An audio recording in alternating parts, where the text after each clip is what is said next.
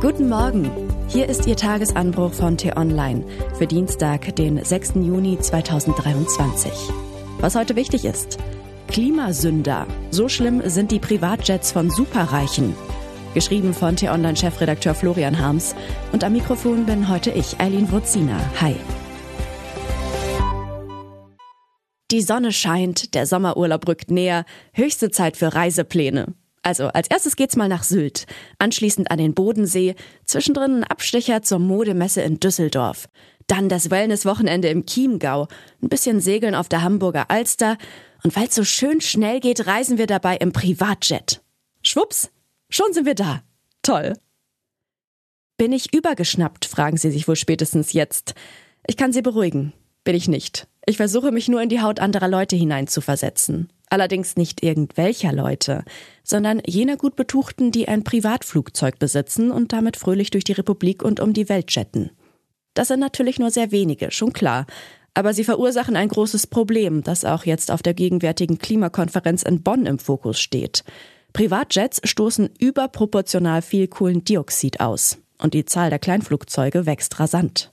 Die Umweltschutzorganisation Greenpeace und die Kollegen der Süddeutschen Zeitung haben die Fakten kürzlich zusammengetragen. Demnach verzeichnete die deutsche Flugsicherung im vergangenen Jahr die Rekordzahl von 94.000 staatsprivater Flüge.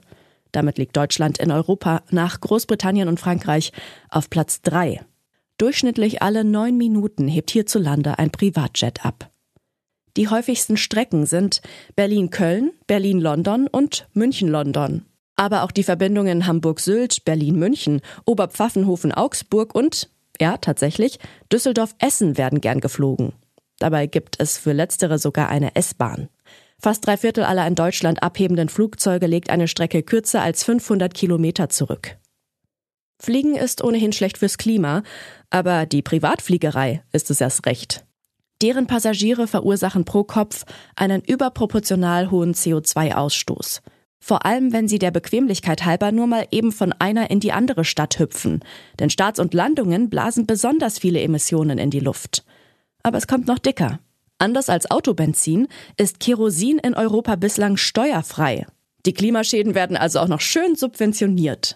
Frau von der Leyen will das mit ihrer EU-Kommission ändern, aber frühestens ab nächstem Jahr und allenfalls schrittweise über die kommenden zehn Jahre gestreckt, und überhaupt, noch gibt es keine Einigung mit dem Europaparlament.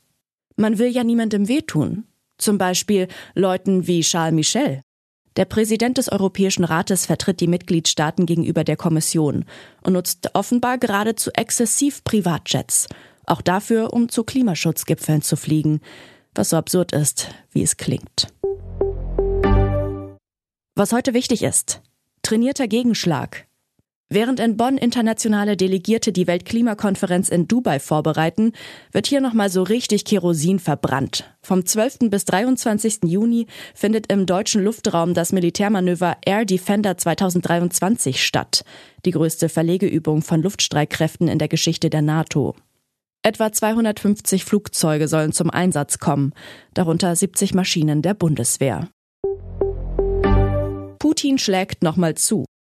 Seit mehr als zwei Jahren sitzt Alexei Nawalny im Gefängnis. Immer wieder wird der prominenteste Kritiker von Wladimir Putin in eine zweimal drei Meter kleine Isolationszelle gesperrt. Verurteilt wurde er bislang zu neun Jahren Haft. Das aber reicht dem Diktator im Kreml nicht.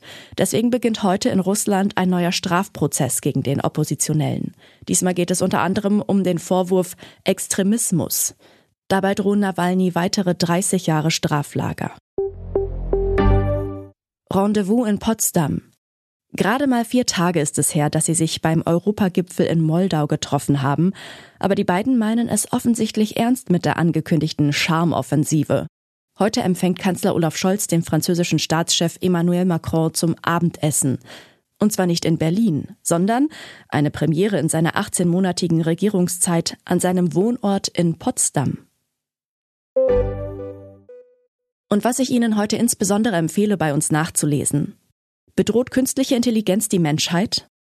Meredith Whittaker arbeitete lange bei Google. Im Interview mit meinem Kollegen Peter Schink wählt sie drastische Worte. Den Link dazu finden Sie in den Show Notes und alle anderen Nachrichten gibt es auf t-online.de oder in unserer App.